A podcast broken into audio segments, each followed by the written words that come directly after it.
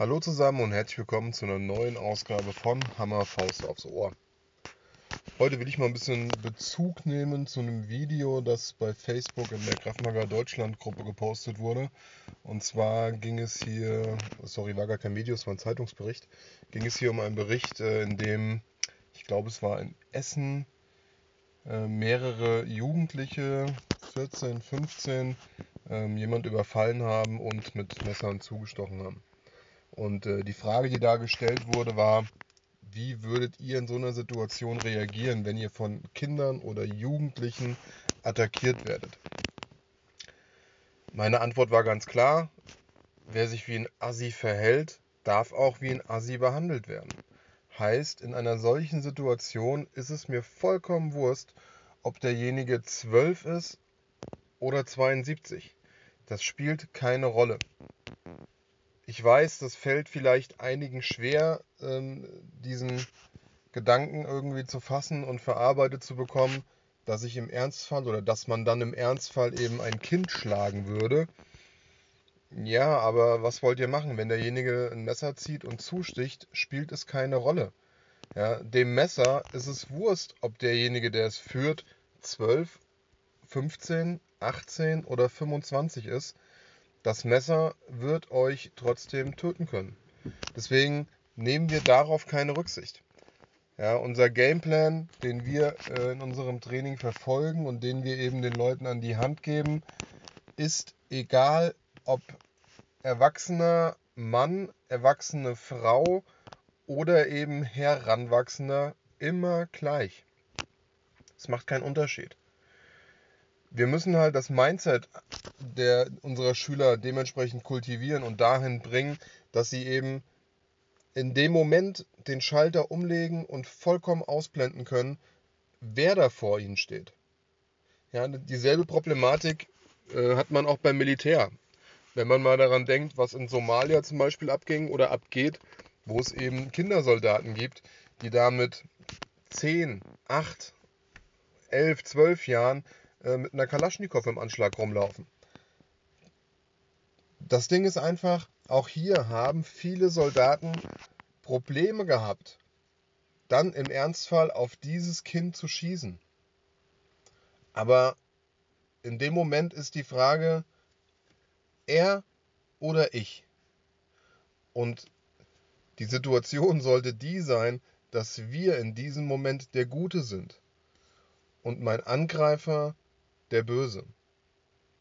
Also hier ist dann nur die Frage oder das Ding gut gegen böse, wer gewinnt. Ja, und wir wollen natürlich, dass wir die Guten gewinnen.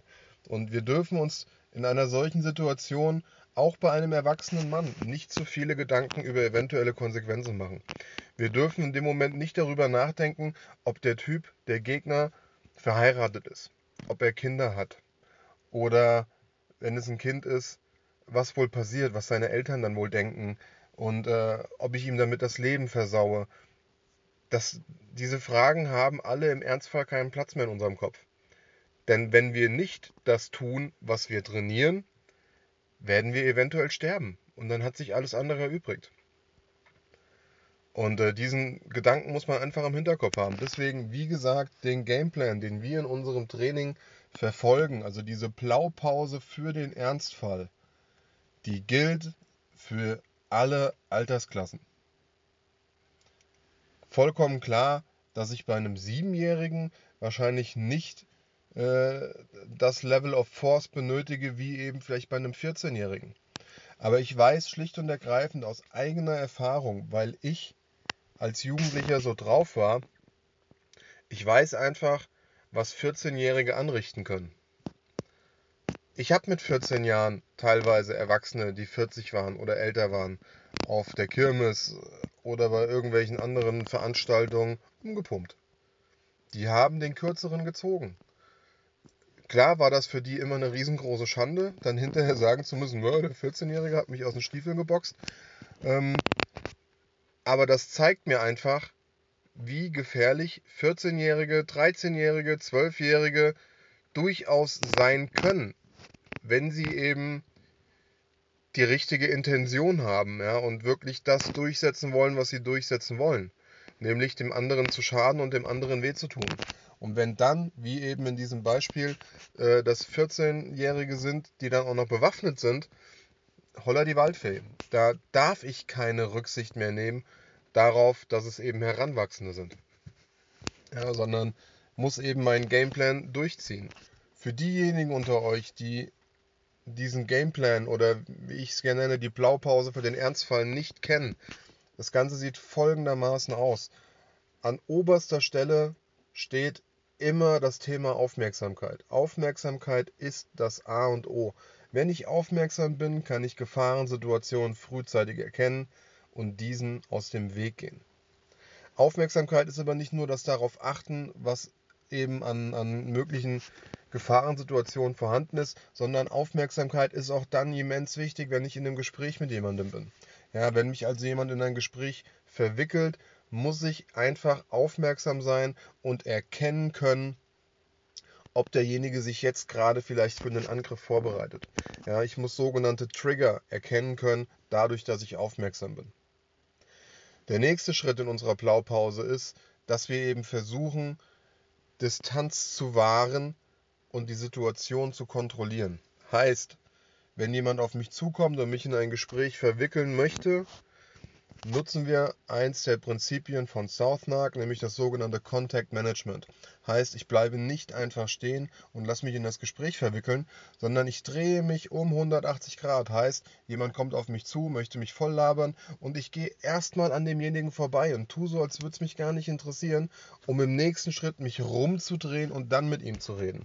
Das gibt mir nämlich die Möglichkeit, den Raum zu sehen, aus dem ich gerade komme. Sprich, alles, was gerade eben noch hinter mir war, kann ich jetzt sehen und dadurch eben auch einen potenziellen zweiten oder dritten Mittäter.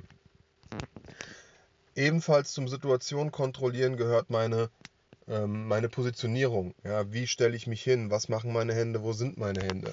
Hier arbeiten wir eben mit sogenannten Indexpositionen, sprich Positionen, die unverfänglich sind, wo ich die Hände einfach nur oben habe, aber das Ganze noch nicht nach Abwehrhaltung oder eben Angriff aussieht. Gibt es verschiedene Möglichkeiten, die man da nutzen kann. Wenn ich die Situation weiter kontrollieren möchte und mein Gegenüber vielleicht auf mich zukommt, dann wechseln wir aus dieser Indexposition in den sogenannten Fans. Ja, der Fans von Geoff Thompson äh, groß gemacht ist quasi einfach meine schwache Hand und auch meine starke Hand gehen nach vorne und ich versuche eben diese Armlänge Abstand zwischen mir und meinem Gegenüber zu wahren, dass er nicht näher an mich rankommt. Der nächste Schritt wäre dann auf unserer Blaupause das verbale Eskalieren. Denn wenn mein Gegenüber aggressiv auf mich zukommt und ich gezwungen bin, den Fans aufzubauen, heißt das, hier ist auch eine potenzielle verbale, lauthals aufgebrachte Situation gegeben. Und in diesem Fall versuchen wir eben nicht verbal zu deeskalieren, sondern die Leute, die uns kennen, wissen, jetzt ist der Moment gekommen, wo wir verbal eskalieren. Heißt, wir werden selber laut, wir werden selber asozial und versuchen dadurch nämlich einfach den bereits verlorenen Respekt. Ja, unser Gegenüber hat uns als Opfer auserkoren und wir müssen aus dieser Opferrolle rauskommen. Und wir versuchen dann in diesem Moment einfach dadurch, dass wir selber laut und asozial werden, versuchen wir unserem Gegenüber zu zeigen, Alter, ich bin kein Opfer, ich bin hier mindestens mal ein Gegner und vielleicht sogar der Endgegner für dich.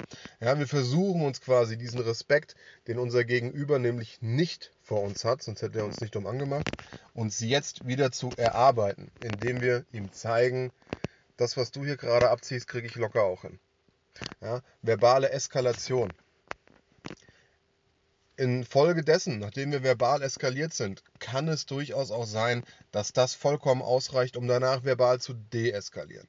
Aber wir müssen unser Gegenüber auf seinem Level abholen. Heißt, wenn er laut und aggressiv ist, hilft es mir nichts, wenn ich freundlich leise mit ihm rede, sondern ich muss auch laut und aggressiv werden, einfach um ihm auf seinem Level zu begegnen und um ihm zu zeigen, Alter, das kann ich auch. Und von da aus, wenn wir merken, okay, jetzt hat er kapiert, dass wir kein leichtes Opfer sind, ähm, von da aus kann ich dann natürlich auch versuchen, verbal zu deeskalieren, wenn ich diese Skills drauf habe. Der nächste Schritt in der Blaupause wäre dann, wenn das nicht funktioniert, ja, wenn Reden nichts hilft und unser Gegenüber weiterhin aggressiv bleibt und wir nicht flüchten können, wäre dann im Idealfall ein erster, eine erste Aktion zu starten. Bedeutet ein Schlag, ein Tritt, beides oder ich bringe mein Gegenüber in eine Position, in der ich ihn kontrollieren kann, ja, mittels Push-Pull, drehe ich ihn vielleicht und kann ihn joken oder ihm eben zeigen, Alter, überleg dir genau, was du hier machst. Wenn wir eine Aktion starten in Form von Schlägen oder Tritten, dann reicht es oftmals nicht, dass wir einen Schlag landen, sondern wir müssen mehrere Angriffe starten. Ja, und das ist der nächste Punkt. Mehrere Angriffe, bis unser Gegenüber außer Gefecht gebracht wurde. Das kann sein, dass er selber flüchtet, ja, dass er abhaut. Das kann sein, dass er zu Boden geht, weil er KO ist. Oder aber, weil ich ihn zu Boden bringe, indem ich ihn eben zu Boden reiße, wenn es denn soweit ist. Ja, wenn ich merke, okay, jetzt geht es langsam nach unten, dann kann ich am Pulli nochmal kräftig nachziehen und ihn so zu Boden bringen. Wenn wir auch das erreicht haben, unser Gegenüber zu Boden gegangen ist, ist der nächste Schritt, den wir machen, dass wir flüchten. Wir bleiben nicht vor Ort stehen, um demjenigen irgendwie zu helfen oder um die 110 oder 112 zu rufen. Nein, das nächste, was wir machen, ist, wir nehmen die Füße in die Hand und sehen zu, dass wir wegkommen.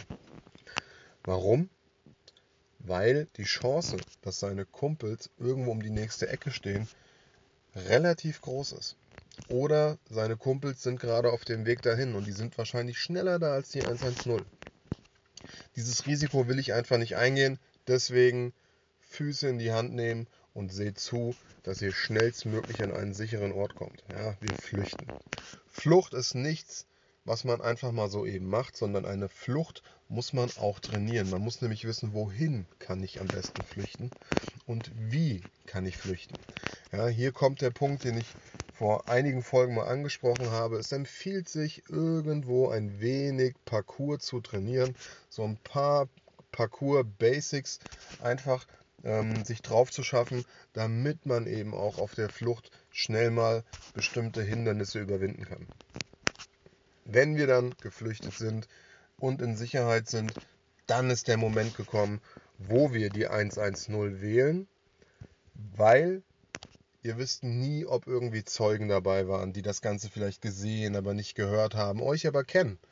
Oder ob der Typ selber zur Polizei geht oder ob vielleicht gerade ein Streifenwagen um die Kurve kommt, wenn er am Boden liegt. Wir rufen die 110, denn in den meisten Fällen ist derjenige, der anruft, das Opfer und nicht der Täter. Ja, und wir wollen ja auch, dass das Ganze irgendwo geahndet und verfolgt wird. Deswegen ganz wichtig, ruft die 110 und checkt das ab, sagt denen, wo ihr seid, die sollen zu euch kommen, ähm, weil ihr eben vielleicht unter Schock steht. Ja. Auch ein wichtiger Punkt, den wir nach der Flucht berücksichtigen müssen, ist, dass wir uns selber auf Verletzungen absuchen. Denn im Ernstfall kann es euch passieren, dass ihr den Messerstich nicht erkennt, ja, weil ihr nicht seht, dass derjenige ein Messer in der Hand hat und ihr spürt einfach nur, äh, dass ihr einen Schlag abbekommen habt. Ja, aber ihr spürt nicht zwingend, dass das jetzt ein Messer war.